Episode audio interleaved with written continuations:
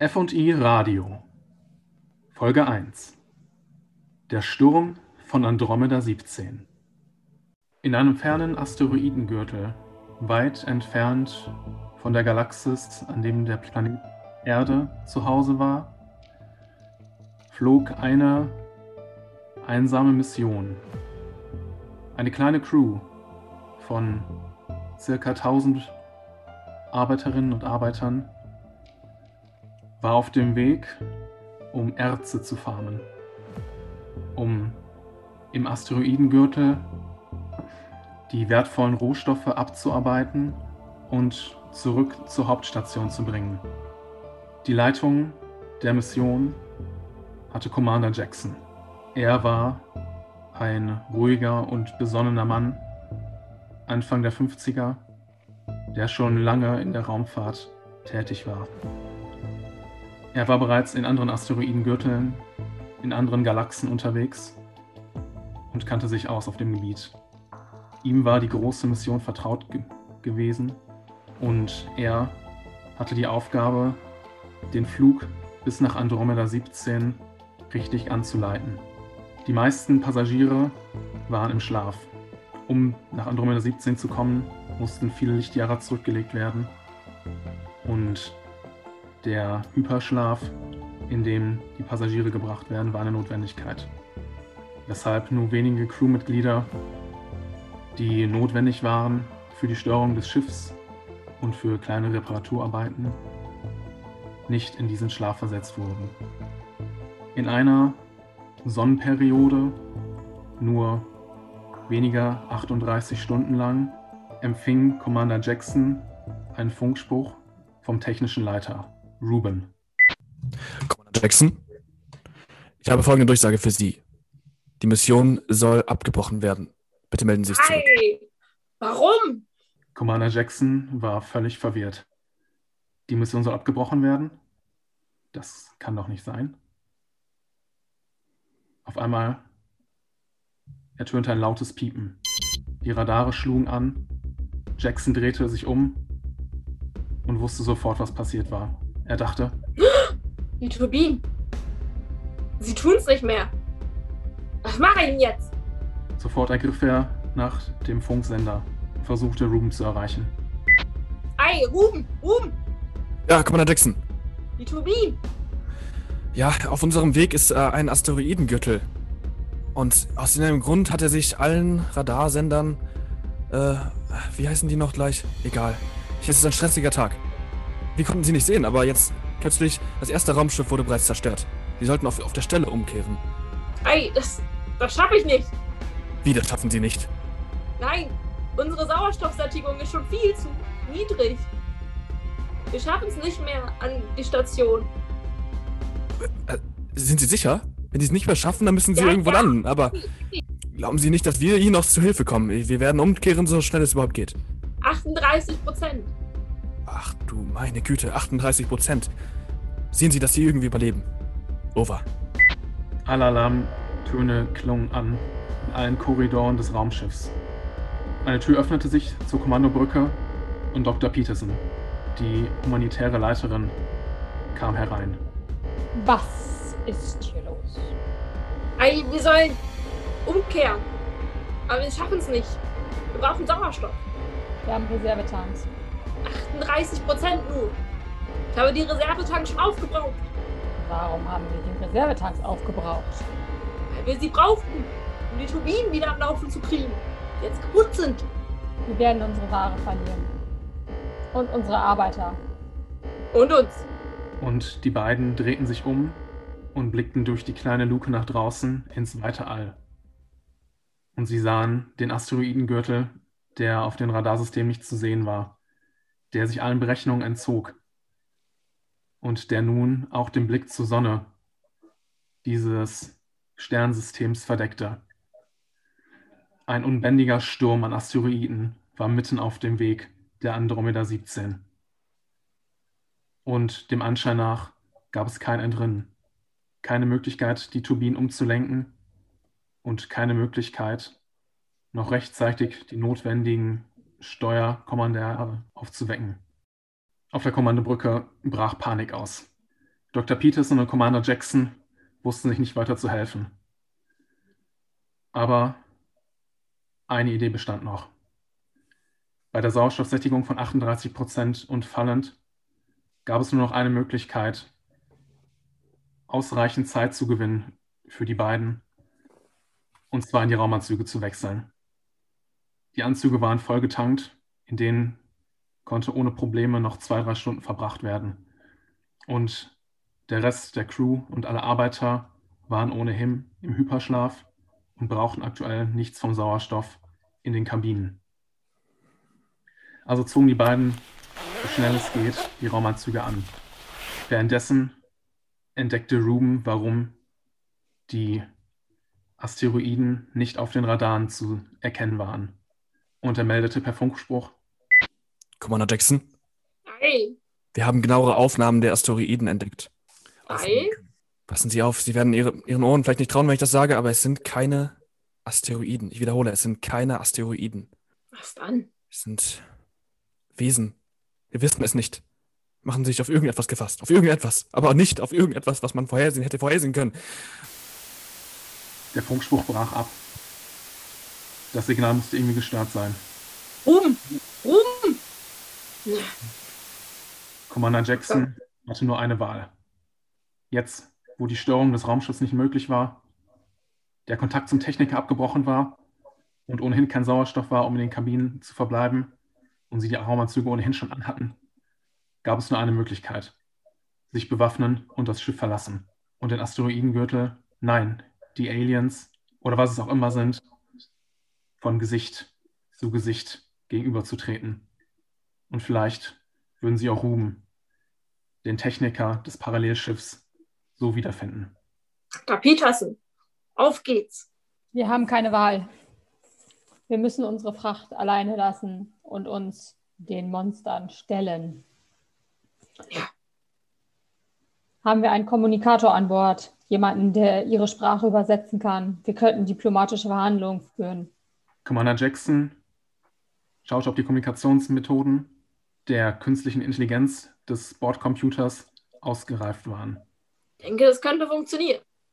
Er verband die KI mit den Bordcomputern der Raumanzüge und sie waren ausgestattet. Wenn diese Spezies irgendeine verständliche, auch nur halbwegs intelligente Sprache sprechen würde, so würden die beiden es verstehen. Dr. Peterson und Commander Jackson eilten durch die Korridore. Der Schwerkraftsimulator war schon längst ausgefallen gewesen. Die niedrige Sauerstoffsättigung und die einprasselnden Meteoriten auf das Raumschiff hatten einige Systeme durcheinander gebracht und alles war auf Notfall eingestellt. Keine Zeit, um Energie zu verschwenden für irgendeine Schwerkraft. Und so glitten die beiden durch die Korridore, vorbei an hängenden Seilen, an einzelnen Wasserflaschen, die durch die Gegend flogen und Instrumenten, die wild piepen. Mit nur einem Ziel im Sinn. Zum Waffenraum. Blaster ergreifen und aus der Luke heraus. Als die beiden den Waffenraum erreichten und sich ausstatteten, kurz vor der Luke nach draußen, sagte Dr. Peterson noch, Und wenn dies unser letzter Tag ist, wir werden unsere Spezies verteidigen. und mit einem Nicken öffnete Commander Jackson die Luke. Es gab ein dumpfes Rauschen, einen kurzen Luftstrom und Stille. Die beiden wurden von dem Luftzug des abweichenden Kabinendrucks aus der Luke geblasen und flogen mit 0,6-facher Lichtgeschwindigkeit aus dem Raumschiff und entgegen des Asteroidengürtels. Dr. Peterson, Sie machen das doch häufiger. Ist das normal? Ja, das ist normal. An die außerirdischen Wesen, an die außerirdischen Wesen. Hier spricht die Delegation der Abordnung der Erde. An die außerirdischen Wesen. Die Nachricht wird übersetzt. Wir fordern Sie auf, Gewalt gegen uns zu äh, unterlassen. Wir fordern Sie auf, Gewalt zu unterlassen. Wir Stille. bitten diplomatische Gespräche.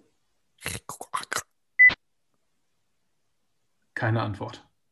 Wir fordern Sie hiermit auf, sich auf diplomatische Gespräche und Verhandlungen einzulassen. Wir fordern Sie hiermit auf, sich auf diplomatische Verhandlungen einzulassen. Auf einmal ein unglaubliches Piepen in den Ohren. Oh! Völlig überlastet. Und der Übersetzer schlug an. Und eine Nachricht der Außerirdischen empfing Dr. Peterson und Commander Jackson. Folgende Nachricht. Sie bekommen nur, was Sie verdient haben. Erdlinge. Gewalt bekommt Gewalt. Das Dies Piepen ist hörte sofort auf. Dr. Peterson und Commander Jackson richteten ihre Helme zueinander, sahen sich in die Augen und sie wussten, das war die Schuld der vorherigen Flotte. Irgendwas war hier vorgefallen. Irgendwas, das nicht mehr durch Verhandlungen lösbar war. Auf einmal rauschte es. Die Verbindung zu Ruben konnte wiederhergestellt werden. Ruben. Commander Jackson. Haben Sie irgendetwas rausgefunden? Ruhm! Bitte, machen Sie irgendetwas. Sie, Konnten sie Sie sich mit uns Außerirdischen vielleicht in Verbindung setzen oder so? Nein, wir haben es probiert. Sie will uns angreifen. Wir wurden schon angegriffen. Ich bin hier irgendwo in einem Schlund.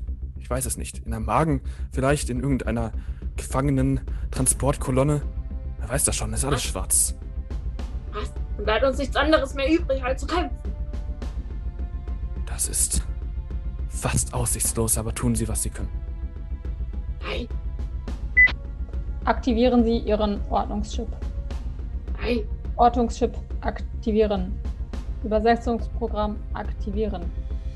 An alle Wesen. Dies ist die letzte Aufforderung zur Verhandlung. Sie haben einen von uns. Geben Sie ihn zurück.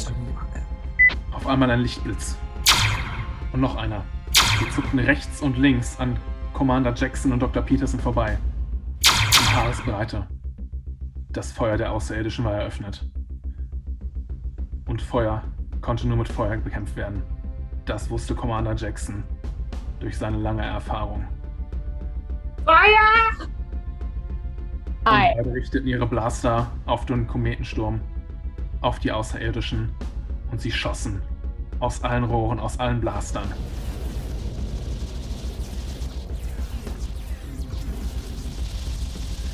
Schreie. Rauschen. Piepen. Weitere Lichtblitze. Und zerberstende Außerirdische. Ein Gemetzel. Aber wie Commander Jackson und Dr. Peterson feststellen, waren ihre Blaster den Waffen der Außerirdischen überlegen. Und sie schafften es, sich durch einen Teil der Armee hinvorzukämpfen. Und als sie einen Weg freigeschlagen hatten, sahen sie einen großen, mit Tentakeln besetzten, düsteren und finsteren, riesigen Außerirdischen, der in der Mitte des Rings einen Platz hatte, den der Ring umkreiste. Das Zentrum. Zwischen dem Gürtel, dem äußeren Gürtel der Außerirdischen und dem Zentrum der Armee des Rings war eine große Lücke. Hier waren keine Gegner. Und Commander Jackson und Dr. Peterson glitten langsam dem großen Objekt näher. Und je näher sie kamen, umso klarer wurde das Signal von Ruben. Commander Jackson. Commander Jackson. Ei, Tun Sie irgendwas? Ah, Sie hören mich wieder? ei, ei, Ruben, ei, Commander Jackson. Dr. Peterson, sind Ruben, Sie auch noch da? Ruben, verhalten Sie sich ruhig. Commander Jackson, wir gehen rein. Wir holen Ruben raus. Ei, Keine Rücksicht auf Verletzte oder Tote, außer Ruben. Ruben wird lebend geborgen. wieso vermuten Sie ihn hier drin? Ich habe ein Signal von seinem Chip. Wir müssen da rein. Auf geht's. Mit der Ordnung von dem Signalchip konnte Dr. Peterson und Commander Jackson genau lokalisieren, wo Ruben in dem Objekt waren. Ungefähr hinten links. Sie flogen ein Stück zur Seite, ein Stück nach oben und sie glitten vorbei. Aber nicht unbemerkt. Die Tentakel schlugen nach ihnen. Und sie waren grauenvoll. Besetzt mit Zähnen, besetzt mit Haaren, besetzt mit Stein und Diamanten. Das war kein Wesen, das irgendein Gott schaffen konnte. Und es schlug nach ihnen. Und es erwischte Commander Jackson. Getroffen am Bein war ein Teil des Antriebsschubs zerstört. Und Commander Jackson taumelte und flog in Ellipsen aus dem Umfeld des Zentrums wieder hinaus. Dr. Peterson! Dr. Peterson! Geben Sie mir Ihre Hand. Geben Sie, Sie sorgen für Deckung. Ich navigiere. Und Dr. Peterson griff nach Commander Jacksons Hand. Und zusammen, jetzt nur noch bewaffnet mit einem Blaster, weil sie mit den verbundenen Händen nur einen bedienen konnten, schossen sie sich einen Weg nach vorne. Und sie erkannten einen Punkt. Einen Punkt, der nicht bedeckt war von Steinen, von schleimigen Haaren, von Zähnen und Klauen. Und sie schossen und flogen so schnell sie konnten darauf zu. Mit einem Schrei der Todesverachtung durchbrachen sie die Haut des Aliens. Bah! Uah, mich. Und im Inneren war Ruben. Licht! Da ist ein Lichtpunkt. Dr. Peterson, Sie hatten recht. Ruben, wir sind hier. Halten Sie sich an uns fest. Wir fliegen hinaus. Und Dr. Peterson gab Ruben den übrigen Blaster. Zu dritt hielten sie sich aneinander fest und flogen aus dem Loch, das sie gerade erschaffen hatten, wieder hinaus. Auf einmal kam wieder ein Funksignal der Aliens. Neue Nachricht. Sie haben unsere Geisel geklaut. Wir möchten, was Sie uns geklaut haben. Endgültig. Krieg. Ende. Sie erklären uns den Krieg. Sie können Krieg kriegen. Aber Dr. Peterson wusste genau, dass gegen die Armee, gegen die Armee von so vielen Außerirdischen, auch mit einer dritten Person, die Chancen aussichtslos waren. Es musste ein anderer Weg gefunden werden. Und Commander Jackson erinnerte sich.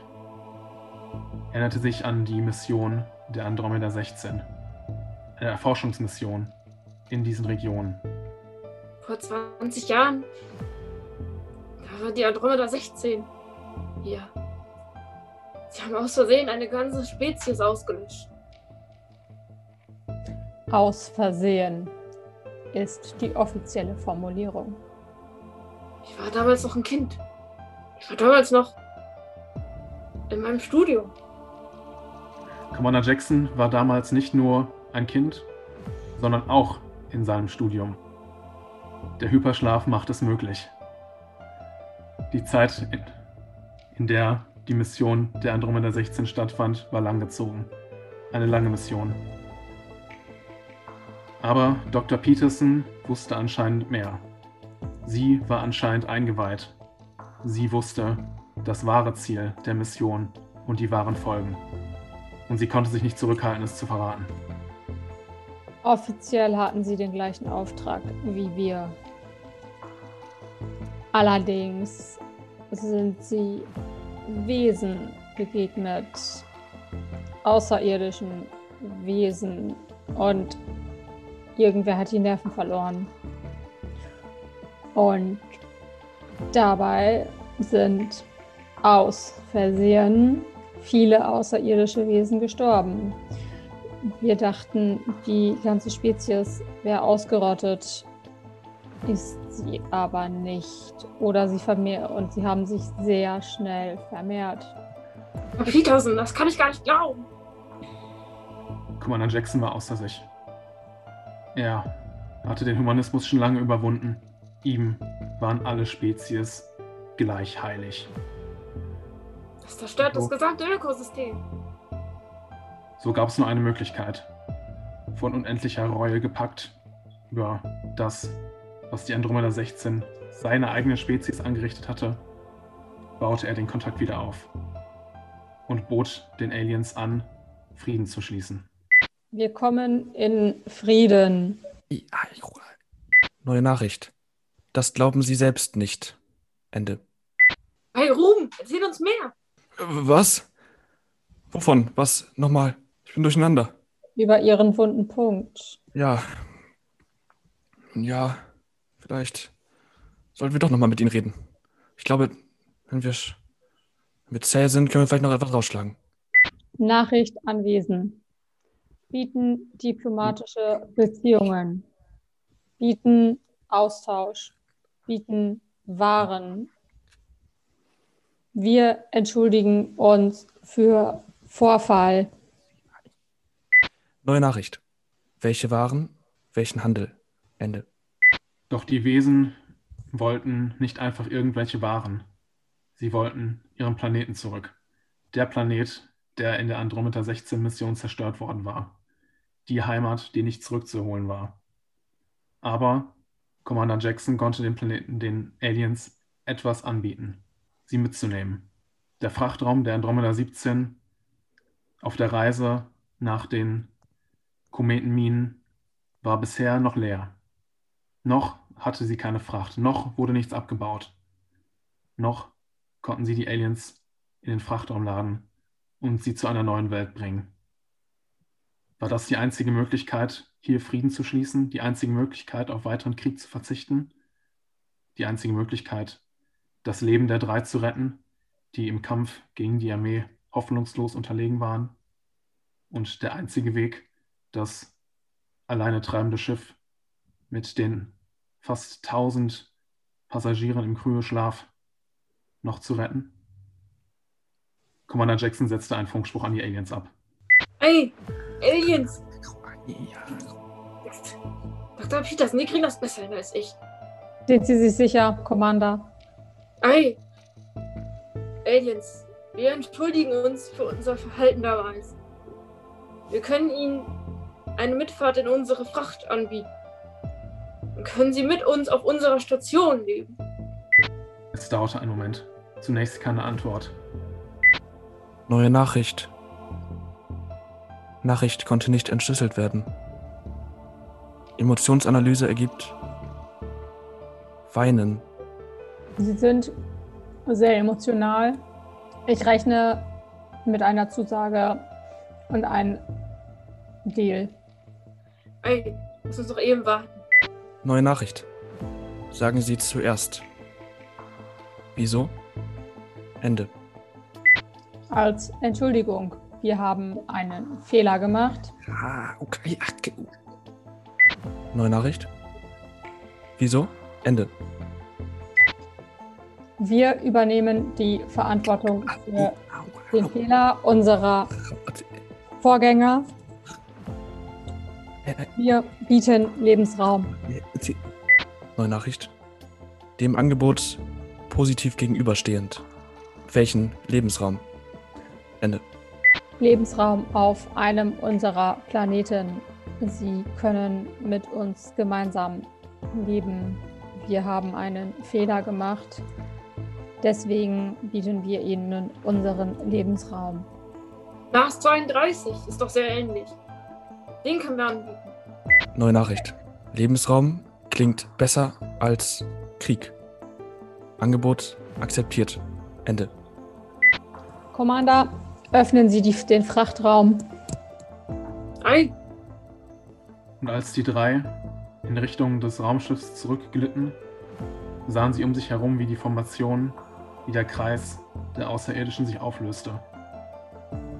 Wie die wilden Tentakel und die Blitze, das Gewitter, der Sturm um Andromeda 17 ein Ende nahm.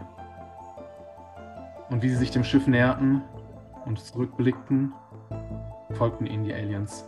Sie folgten ihnen friedlich zum Schiff.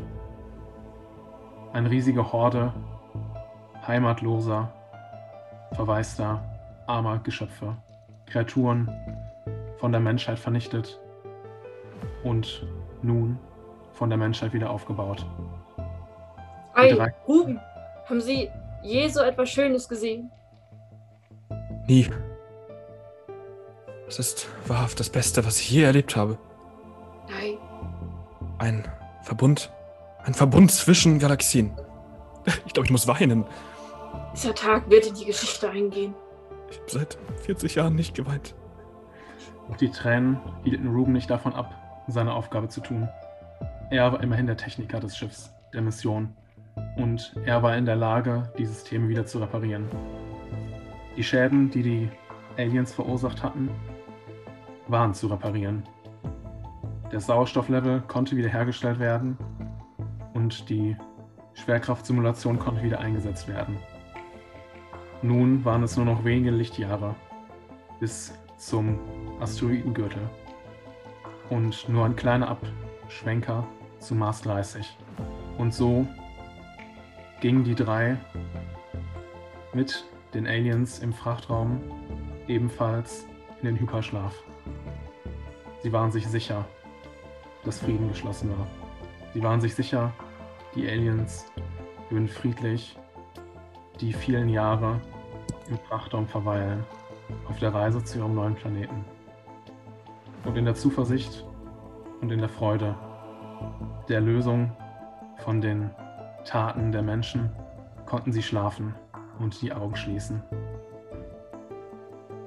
Und nur einen Moment, bevor der Kälteschlaf einsetzte, sahen sie, wie die Tentakel über die Luken krochen, über das Sichtfeld. Und sie waren eingeschlafen.